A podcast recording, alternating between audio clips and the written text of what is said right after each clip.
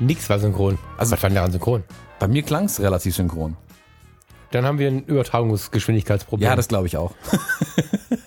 Mir ist das egal, du musst das zusammenlegen. Ja, ich werde das schon irgendwie so zusammencutten. Ich glaube, so weit werden wir nicht auseinander sein. Wir können ja auch. Warte, äh, äh, ja, das kriegen wir schon irgendwie hin.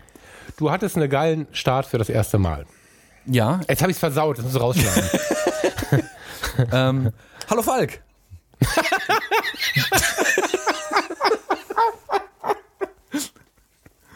so muss ein Podcast anfangen. Ja, hallo Tag Falk. zusammen. Äh, Du hattest Ja, willkommen zu unserer ersten richtigen Podcast-Folge, Po- Bla- Podcast-Folge, bei der wir direkt mal auch nur Mist reden und mit Lachen anfangen. Ja, und ich habe vorher keinen Alkohol getrunken, um das zu forcieren. Ja, man muss ja dazu sagen, wir sind auch relativ früh dran mit dem Podcast aufnehmen, für uns beide eine ungewohnte Zeit. Die Kreativen sind ja nicht so die Frühaufsteher, wie wir heute Morgen festgestellt haben. Wir, die, wir uns beide gegenseitig dazu triezen, früher aufzustehen, weil wir denken, der andere würde gerne früher aufstehen, um dann festzustellen, dass beide eigentlich gerne später aufstehen würden. Und, und wir haben mit dem Knopf im Ohr während des Telefonierens eine Stunde gebraucht, um miteinander wach zu werden. Ja, also hart. bei viel Kaffee gemeinsames Wachwerden und das dann auch noch ähm, in einem Podcast festhalten. Eigentlich ganz schön, durchaus. Ähm, Ich verrate, ich verrate den Thomas direkt zu Anfang nochmal. Der Thomas hat gerade gesagt, wir müssen schnell aufnehmen. Ich habe einen tollen Start in die Sendung. Also, ja, Attacke. Genau. Ähm, Falk, verrat mir doch mal, wie dein erstes Mal war. Geil. Das erste Mal. ja, wir sind hier im Fotografie-Podcast. Ja. Ähm, Genau, also natürlich meine ich dann das erste Mal fotografieren. ich, äh, also, das gehört an andere Stelle, aber ich ähm, möchte das eben sagen, die Magie der ersten Male, und wir reden hier nicht nur von dem einen ersten Mal, hat ja sowieso wirklich was für sich. Da kann jetzt jeder von euch da draußen mal kurz drüber nachdenken und vielleicht ähm, in der nächsten Zeit mal wieder ein erstes Mal arrangieren. Und wenn es das erste Mal ein neues Gericht ist oder so. Ich hatte irgendwann das erste Mal die Situation, dass ich endlich ein Foto mit der dicken, fetten Kamera meines Vaters machen durfte. Und ähm, ich müsste jetzt, wie alt war ich denn da? Also auf dem Foto steht hinten drauf 1988. Äh, zehn. Zehn Jahre. Ich habe die Kindheit über immer die große Kamera von meinem Papa gesehen und wenn wir so in der Fußgängerzone bei dem Fotoladen waren, bei dem ich bis heute übrigens Kunde bin, dann habe ich immer ganz große Augen gehabt, aber mein Vater wollte mich da nie so ranlassen. Das war teuer und fällt runter und so. Ja, und äh, irgendwann ähm, standen wir im Harz an der innerdeutschen Grenze. Da war so ein, so, ein, so, ein, so ein Wachturm und da oben stand so ein Typ mit einem Gewehr drin und, und äh, da stand, wir waren an so einem kleinen Fluss und in dem Fluss steckt ein Schild, Achtung, Flussmitte Grenze. Und dann haben sie ja so sympathisches Schusswaffengebrauch und was dann da alles so für Schilder rumstehen.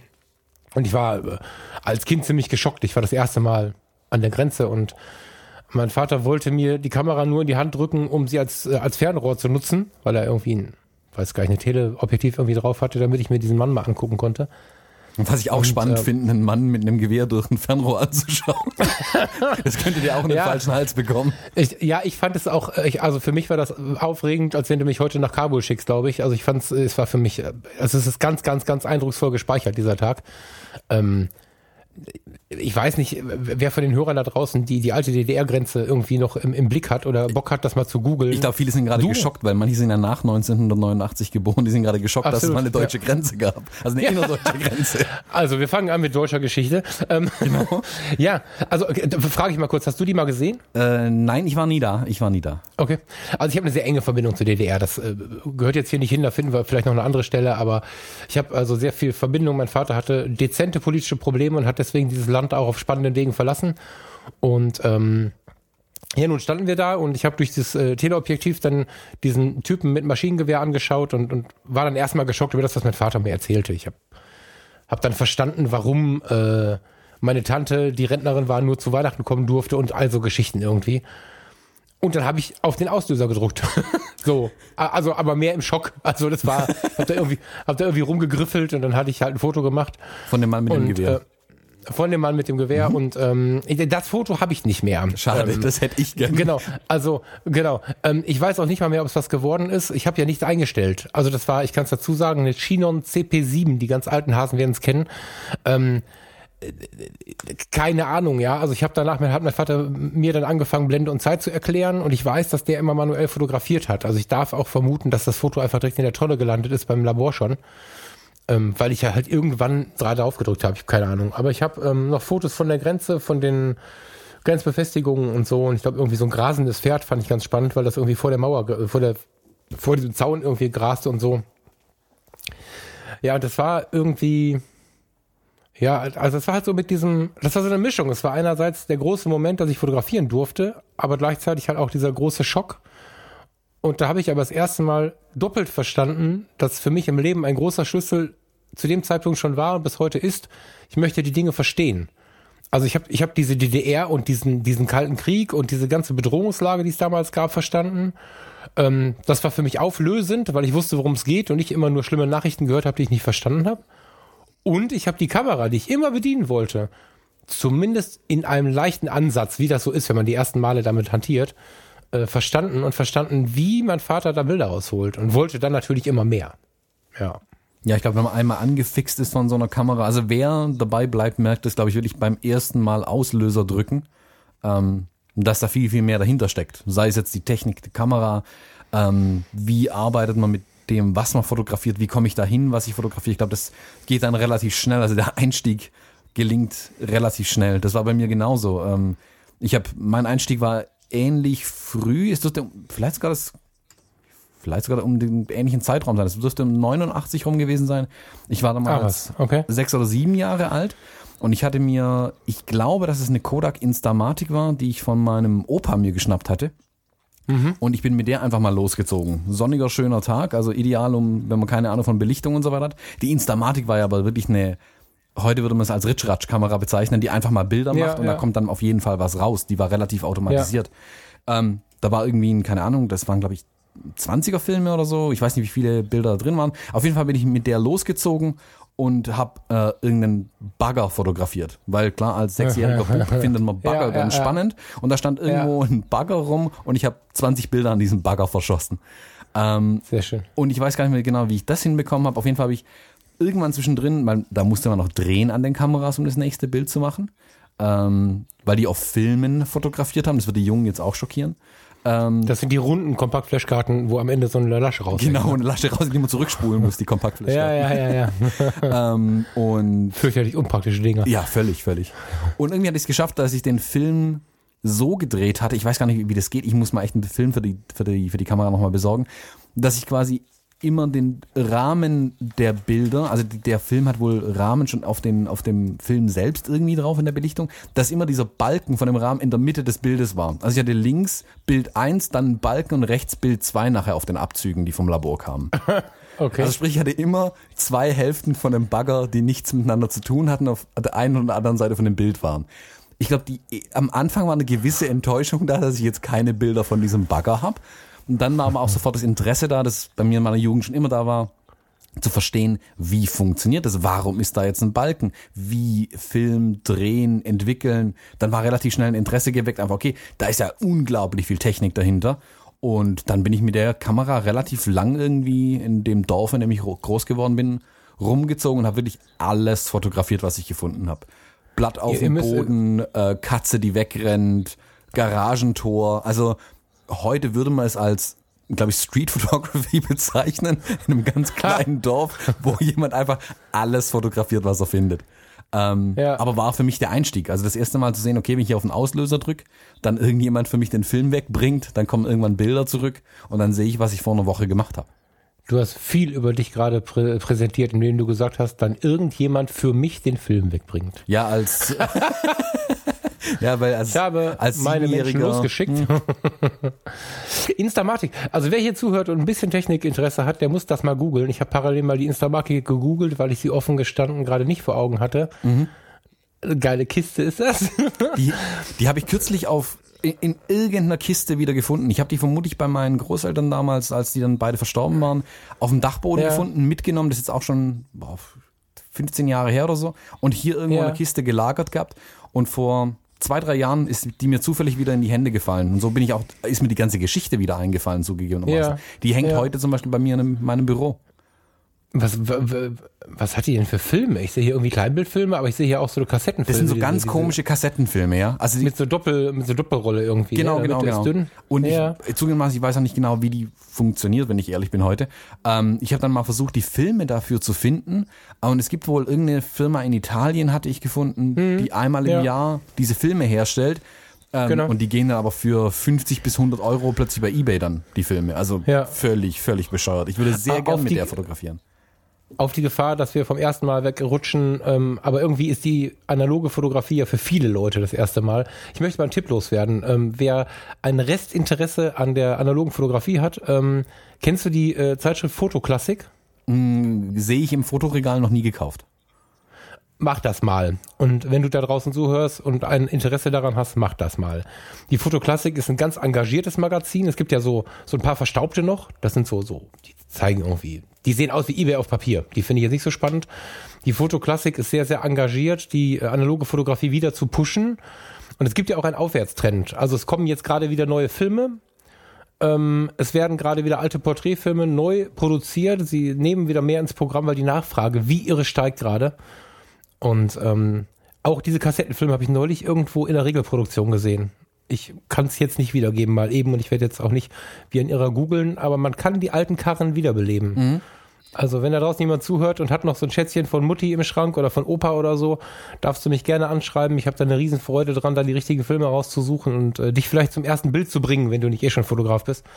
Ähm, großartig, mit den alten Kisten nochmal was zu machen. Das ist äh, eine Zeitreise. Das ist total spannend, auch dann das Ergebnis dann Ja. wirklich raus. Und selbst eine alte Polaroid oder eine moderne Sofortbildkamera, alles. Also ich finde, den Prozess mit analog zu fotografieren ist, ist für eine, also ist nicht mehr zeitgemäß im Sinne von für eine Auftragsproduktion damit also irgendwas zu machen. Aber so für sich, um die eigene künstlerische Ader auch mal wieder zu wecken, finde ich Analogfotografie gerade mit das Spannendste eigentlich, was man tun kann.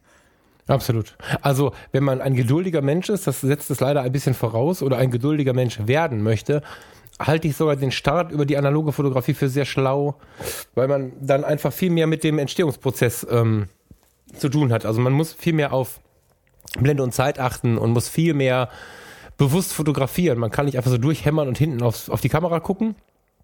Da kommt nix, ne? Das kommt eine Woche später. Oder wenn man sich leisten kann, drei Tage später im Eilverfahren oder so. Das ist eine große Nummer. Aber was mir dabei gerade auffällt, muss ich noch mal kurz erzählen.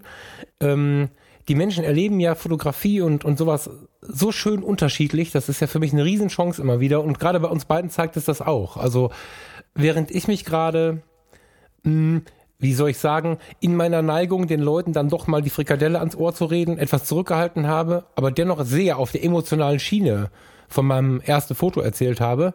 Ne? Also das, die Kamera war mir da gar nicht so wichtig, sondern diese Verbindung aus Gefühlen und tiefen Emotionen war so das, also ich bin da in, in sehr emotionsgeladener Situation reingegangen und es ist wie programmiert in mir, wenn es mir besonders gut oder besonders schlecht geht, entstehen die besten Fotos.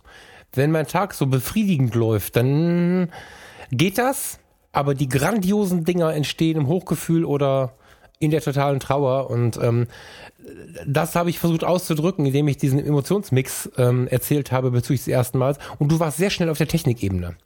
Und das finde ich, das finde ich so spannend. Ich weiß, dass du auch ein sehr emotionaler Mensch bist, aber dennoch erleben wir diese Dinge so schön unterschiedlich. Du kannst 100 Fotografen nehmen. Es werden bei den 100 Fotografen sehr wenige sagen, das sehe ich ganz genauso. Das ist ähm, so viele Facetten dieses Thema. Hammer. Ja, absolut. Also für mich war Fotografie dann schon ein Stück Technik dann anfangs sicherlich. Also es war einfach spannend, was da passiert. Also ich habe ja als Kind habe ich auch, das war das große Problem, dass ich jedes Spielzeug, das ich bekommen habe, erstmal auseinandergebaut habe. Äh, zum, sehr zum Verwundern und zum Entsetzen aller, ähm, weil ich wissen wollte, wie alles funktioniert. Das war für mich immer, ich wollte immer da ganz, ganz tief reinblicken. Was steckt da Okay. dahinter? Wa- Was bringt das Ding zum Ticken, zum Laufen, zum Fahren, wie auch immer. Und bei einer Kamera war das ja dann super spannend, weil da, die durfte man ja nicht aufmachen, das wäre ja eher schlecht gewesen. Äh, Und dann Ja. musste man ja auch noch auf das Ergebnis warten und dann wieder wirklich vergleichen, okay, was habe ich vor einer Woche gemacht, was kann ich jetzt anders machen. Ähm, das ist, ich bin heute nicht mehr so der Supertechniker oder man nennt es ja dann auch diese Pixel-Peeper, die dann ganz genau auf jeden Pixel hinschauen und sich denken, Ja. oh, jetzt ist hier aber, keine Ahnung, Das Bildrauschen im äh, Schattenbereich ist mir dann zu anstrengend. Hier, boah, das ist mir alles ein bisschen anstrengend mittlerweile. Mittlerweile bin ich sehr, sehr viel mehr auf einer Bildwirkungsschiene. Also ein Bild, wenn das unscharf ist zum Teil, dann ist es, wenn das Bild aber schön ist, dann ist es immer noch ein schönes Bild einfach. Da bin ich ein bisschen von der Technikschiene weggekommen auch. Ja, da wobei das auch nur funktioniert, ne? Also ich möchte jetzt hier nicht äh, diejenigen unterstreichen, die meinen, ich möchte von vornherein emotional fotografieren und muss es deswegen nicht lernen. Nee, ne? nee, also um Gottes Willen. damit hier keine Missverständnisse aufkommen, äh, um dahin zu kommen, was du gerade beschrieben hast, musst du müssen wir alle erstmal richtig wissen, wie es geht. Ja, absolut. Also, äh, ne, wenn du dir eine Pentax MX nimmst, die habe ich hier im Schrank oder eine, eine, eine ähm, wie heißt die Canon das Pendant? Völlig egal, eine alte analoge und nimmst diese kleine Batterie raus für die Belichtungsmessung Mhm.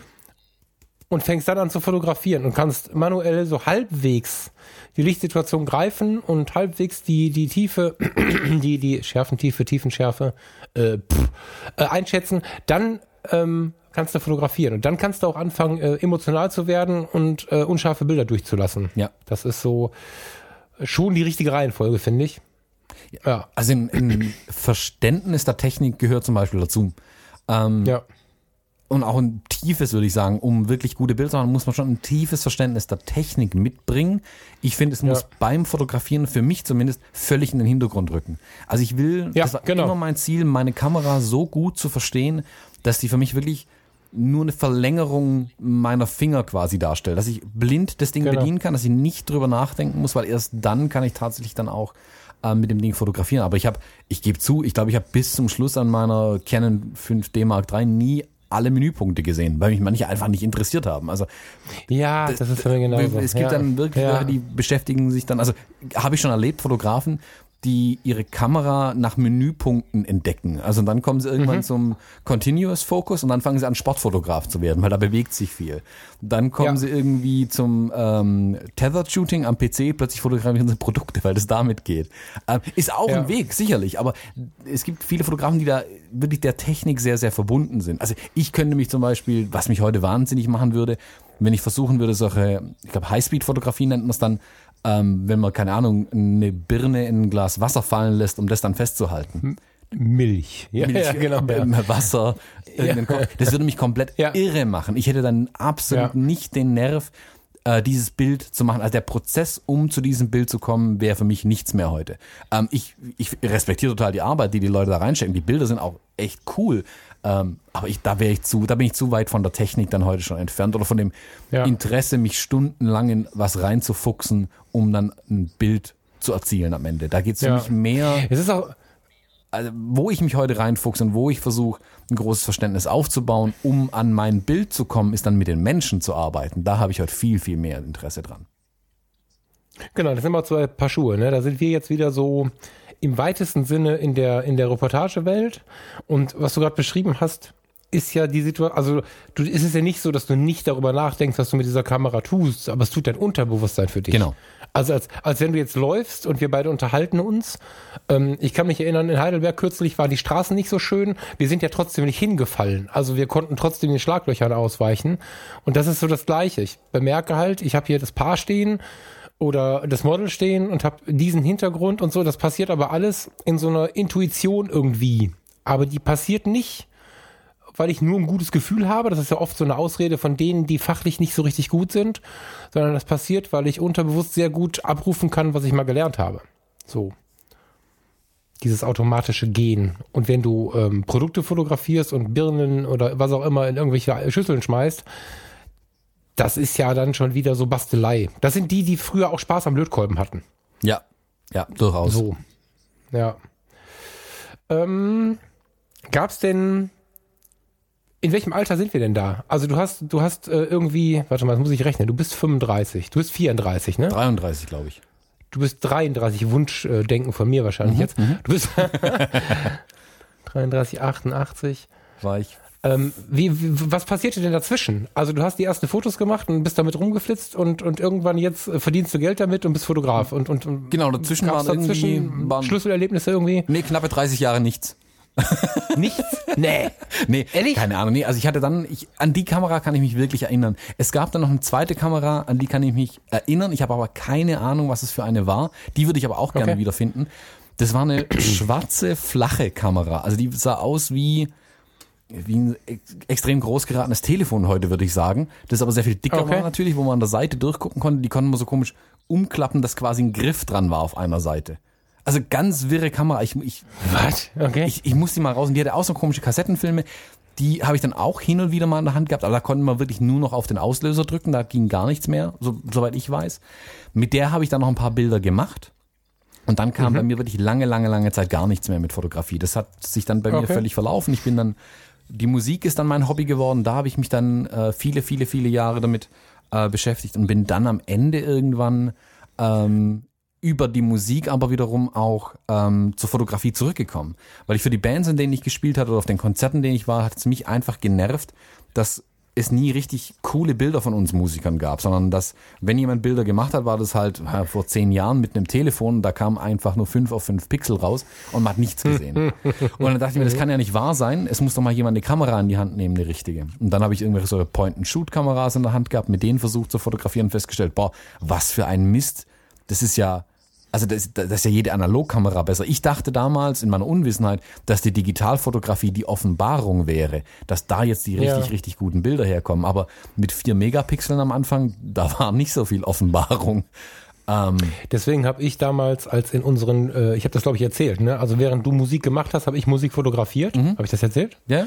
Und ähm, ich hatte damals noch am Anfang, als das so losging, hatte ich eine Nikon D70. Ich weiß nicht, ob du dich an das Gerät erinnern kannst. Kenn ich. So ab ISO 400 wurde es kritisch. Ja. Ähm, Und dann habe ich äh, da, also ich hatte im Blick, mir irgendwie eine Canon zu kaufen. Ich glaube, die 30D war gerade rausgekommen oder so. Ähm, Und hatte aber noch nicht irgendwie, also ich war noch nicht so weit. Und dann kam aber Karl Verheyen von Supertramp in den Club. Und ich wurde so ein bisschen hysterisch, weil Karl Verheyen wollte ich fotografieren, hatte aber nur die bekackte D70 und habe da meine äh, Pentax MX mitgenommen. Mit einem äh, 800er Film. War es ein 800er? Keine Ahnung. Und ähm, habe den da analog fotografiert. Die Leute haben mich angeguckt wie ein Auto, aber ich liebe diese Bilder. Ich weiß gar nicht, ob ich dir schon mal eins gezeigt habe. Hm, noch nicht, noch nicht. Ähm, vielleicht packen wir solche Hinweise alle mal in die Shownotes. Müssen wir mal ein bisschen sammeln Ja. irgendwie.